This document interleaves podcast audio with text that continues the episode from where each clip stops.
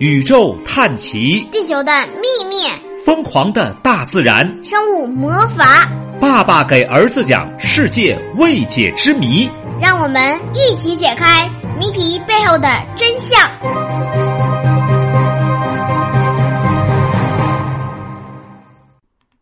各位小同学好，爸爸给儿子讲世界未解之谜又来了，我是老爸，我是儿子。今天我们讲的故事叫《太平洋上的怪云之谜》。哦，对，我找到了失踪的光和热那那两本物理书啊。那我们到时候来讲。这我就说讲故事，你得非坐我腿上听呢。太可怕了，太可怕了。那我觉得也太可怕了，腿太疼了。但是就这么样吧，我怕把你吓到。今天讲的故事叫《太平》。另一个比这个更可怕，闪电照影。那我们我们明天来讲这个太平洋上的怪云。太平洋是一个大西，呃，就是一个海，知道吧？就中国，就全世界有几大洋，比如太平洋、北冰洋、印度洋，哎，西大洋，西大洋什么意思？大西洋，大西洋，西大洋，印度洋、北冰洋，对不对？大西洋有吗？好，太平洋，太平洋是世界上最大的洋。一九八四年四月九号二十二点左右，哎呦，话说那时我都已经上小学了。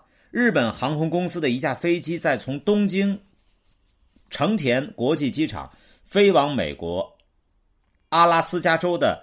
安格拉治的途中遭遇了骇人听闻的一幕：太平洋上空出现奇怪并疑似具有危险性的云团。这件事情引起了恐慌，也轰动了整个世界。据报道，这架飞机从美呃从日本飞往美国阿拉加州，呃这个阿拉这个是阿拉斯加州啊，这个也就阿拉斯加州啊的飞机在途中经过太平洋上空的时候，飞行员叫小平久幸，这名字四个字了。透过飞机的玻璃，看到前方突然出现一朵巨大的云，上端呈半球状，呃，中下部呈柱状，就像一朵硕大无比的蘑菇，上下高度将近一万米。哎呀，更可怕的是，这朵云并并不是固定不变，它正迅速的扩散开来。坐在飞机座舱里的乘客也发现这一奇景，不过扩散的云雾包围了飞机，引起乘客们的骚动。然后发生什么事情了？小平久幸啊，小平久幸有些慌乱。他看见那朵云彩居然出现了有些明亮的蓝白色的光芒，他的脑海像回放电影片段一样，迅速闪出了自己见过的各种各样的云。不一会儿，他理智的做出了判断：这绝对不是普通的积雨云。什么叫积雨云？就是里面有雨，很可能是核试验后产生的原子云，就是原子弹爆炸。于是他立即向机长报告了情况。那么机长也发现了那朵庞大的怪云，他立刻下令改变飞机航线，以躲开那朵庞大的怪云。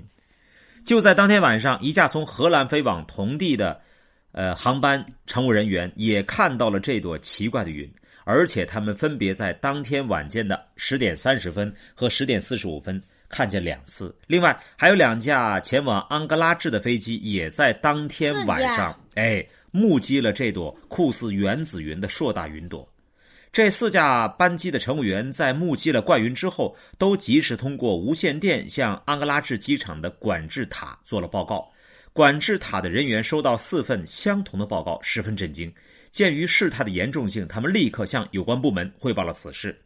那么，这四架飞机会不会真的遇到的是原子弹爆炸产生的原子云呢？那他们看得看底下有什么东西。如果是那飞机上的人已经遭到核辐射了，就人会死掉的。奇怪的是，这个奇怪的这个怪云呐，就引起了当局的高度警惕。他们立刻啊，立刻让机场管制塔的值班人员通知那四架飞机改在安哥拉治的美军空军基地降落，并且不准任何人飞离开飞机，以便对他们进行放射性污染的检查。就这样，四架飞机陆续降落到美军空军基地。安格治当局派来的检查人员穿着防辐射服，在第一时间对四架飞机以及全体乘客、机组人员进行了严密细致的检查。幸运的是，检查结果让所有人都松了一口气，因为啊，无论是对机舱内空气的取样化验，还是对乘客、机组人员的全身检查，都没有发现任何放射性污染的痕迹。安格拉治当局，我猜应该就是有人在搞恶作剧。哎，我们看一下是不是唬住居民？人哪有那么大力量让云彩？你给我生产一个云试试，你就生产 生产点水汽都费劲，何况是云了停停停停！我感觉应该就是那里那个山坡里有人，啊？有人是吧？那么当局就他没准宣布了，就是发了一个求救信号，哦，我们看是不是吧？没准他们就是用自己特殊的仪器造云机造出来一片老大老大。你想想那个云彩一万一一万米什么概念？你知道吗？十公里高啊！十公里什么概念？你知道吗？每天你爸跑步跑一个多小时，也就跑十公里。这么大个鱼，你靠人力能生产出来吗？那是不可能的。他们用一万个，呃，一一万个也不可能。在高空飞机在一万米的高空飞，能把云弄到一万米的高空，这可能吗？不现实云。飞得很高。你看我给你放风筝，放个七百米，咱到头了。七百米，那但是你看，你觉得飞筝飞风筝已经很小了，那我其实才放了三百米，才一半儿我那线是七百米长，对吧？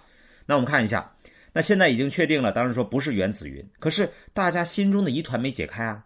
如果那庞大的怪云不是原子弹产生的云彩，到底是怎么产生的呢？那架日本飞机的机长十分肯定地说：“自然的云彩绝不会扩散成那种形状，除了强烈的爆炸物爆炸以外，没有其他可能。”但是根据相关调查，四月九号当天，在蘑菇云出现那一地带，并没有任何军队进行军事实验。那有没有可能是自然界出现情况呢？因为我感觉是因为火山喷发，然后下面啊会喷出来热气嘛，这很像啊，然后哗啦一声，因为在近地面所形成的积雨云也会出现发展很厚，但是答案是否定的。根据气象观测，当天海域没有任何异常的自然现象，卫星云图显示的气象也非常稳定，不可能出现庞大的积雨。现在我又提起那个问题了，难道是外星人造的吗？嗯，所以，呃，日本航空自卫队也进行了调查，但是还是没有给出合理的解释。所以，为什么世界未解之谜啊，就留给我们了？呃，我还要提出那个疑问：是外星人造的吗？那就不知道了。所以我们是外星人？我们现在都甩锅是吧？你搞不明白就说外星人？难道是外星人给地球的警告，嗯，告诉地球人不哎，前两天我看到说有一个俄罗斯的一个一个那个一个陨石撞向地球，结果在撞向地球的一刹那，突然一束光从地面飞出去，啪把那陨石击碎了。大家说，以人类的武器是不可能做到击击碎陨陨石的，所以怀疑是是不是我有有有一种神秘的力量，呃不是地球的文明，他把这个陨石击碎了，要不然当地人全得死光光了，因为那个力量太大了，知道吗那？地球人呢？我肯定不是地球人做的，没准外星人和地球人，你是不是外星人啊？我跑的，你也不知道我。耳朵大，所以我是外星人。耳朵大未必是外星人，耳朵大可以是是大可以可以是兔子，也可以是猪，是吧？但是你是我儿子。好了，耳朵大不一定是猪啊！嗯，好了，我是讲世界未解之谜的老爸我爸，真聊不懂，你今天抠耳朵干嘛能从耳朵里抠出来头发呀？谁知道了？剃头发掉掉下去了吧？好了，我是讲世界未解之谜的老爸，我是儿子，再见再。见。透露一下啊，一个消息，一个小秘密，在我们的喜马拉雅的每个专辑的《爸爸给儿子讲世界未解之谜》上有一个专辑的简介，请关注一下，里面有我们更多的联络方式，可以一起与我们互动。我们在喜马拉雅的世界里共同学习，共同进步。再见。